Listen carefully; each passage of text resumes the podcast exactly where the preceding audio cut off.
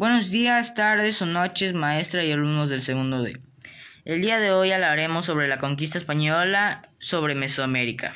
Los viajes de exploración realizados por los europeos, principalmente portugueses y españoles en la segunda mitad del siglo XV, llevaron al descubrimiento de América en 1492 y después en el siglo XVI a la conquista y colonización de los territorios recién descubiertos.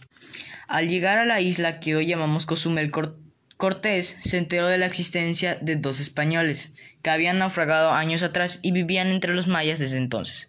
Sus nombres eran Jerónimo Aguilar y González Guerrero. Antes de la llegada de Hernán Cortés a la península de Yucatán en 1519, dos expedicionistas previas habían llegado a la costa de lo que hoy es México, la de San Francisco Hernández de Córdoba en 1517 y la de Juan de Gribalja en 1518. Velázquez era el encargado de organizar las expediciones de exploración y conquista para dar cuenta de ellas a la corona española. En febrero de 1519, Hernán Cortés salió de Cuba hacia Yucatán al mando de una tercera expedición, la cual estaba conformada por 11 navios y cerca de 100 hombres. Gonzalo Guerrero era cacique de un poblado maya y tenía esposa e hijos. Como Jerónimo de Aguilar hablaba maya, sirvió a Cortés de intérprete. La expedición de Cortés se dirigió al Golfo de México, en la desembocadura del río Grijalba. Los conquistadores después de los conquistadores, después de vencer a los nativos en una batalla, recibieron como regalo 20 mujeres, entre las que se encontraba Malincitán, ya Malinche por los españoles. La joven hablaba maya y náhuatl, por lo que de ahí en adelante sirvió de intérprete a Cortés junto con Jerónimo Aguilar. La expedición continuó su camino hacia un sitio que Juan Grijalva había nombrado un año antes, San Juan de Jula. Allí llegaron mensajeros de Moctezuma y Tlatonay, más poderoso de Mesoamérica, con ricos regalos para Cortés y sus hombres, como muestra de su poderío y para convencerlos de no seguir adelante. Cortés fue nombrado capitán general y fundó el primer ayuntamiento de tierra firme, al que llamó Villarrica de Veracruz. Sus hombres eligieron un cabildo que era una institución de gobierno de las ciudades españolas formada por alcaldes y regidores. Con esta acción, Cortés quedaba sujeto jurídicamente a la autoridad del rey de España, que en ese momento era Carlos V, y dejaba al gobernador de Cuba.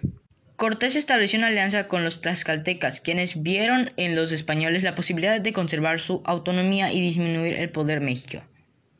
El ejército conquistador entró a Cholula, donde fue recibido como invitado, pero los pocos días Cortés supo que se preparaba una emboscada en su contra, por lo que decidió tomar la iniciativa y combatir contra los cholultecas, en una de las más importantes batallas del proceso de conquista.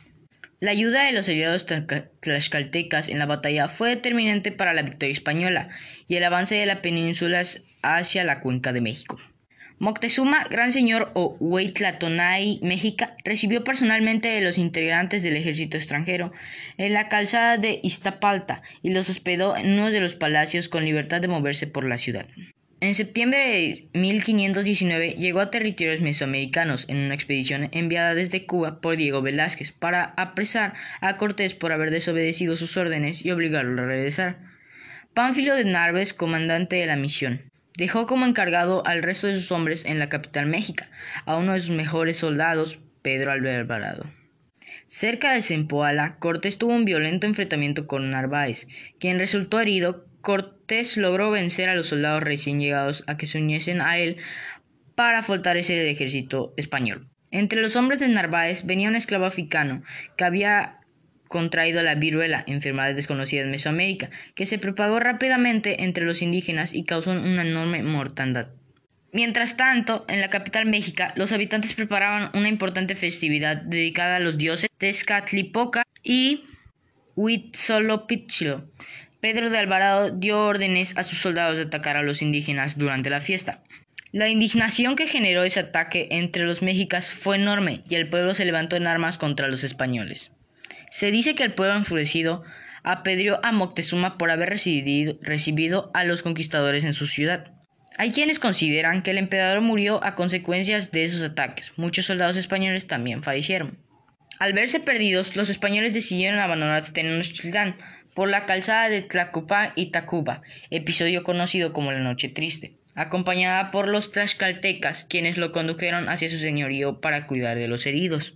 Los españoles se recuperaron en Tlaxcala de su derrota y prepararon con sus aliados tlaxcaltecas el asalto final a Tenochtitlan. A principios de junio de 1521 situaron la ciudad e impidieron el abasto de alimentos durante casi dos meses y medio. La población, la población mexica se había debilitado notablemente debido a una pandemia de viruela que causó la muerte de Tlatonay Cuauhtémoc, a quien sucedió a Cuauhtémoc. El 13 de agosto de ese año, Cuauhtémoc, el último tlatoní de México, fue prisionero y la ciudad de Tenochtitlán cayó en un poder de los españoles.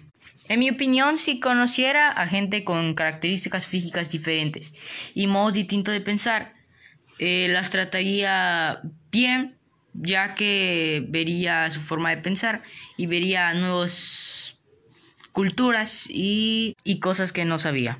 No estoy de acuerdo con la forma de pensar de los españoles por, porque discriminaban solo por su tipo de raza de los indígenas.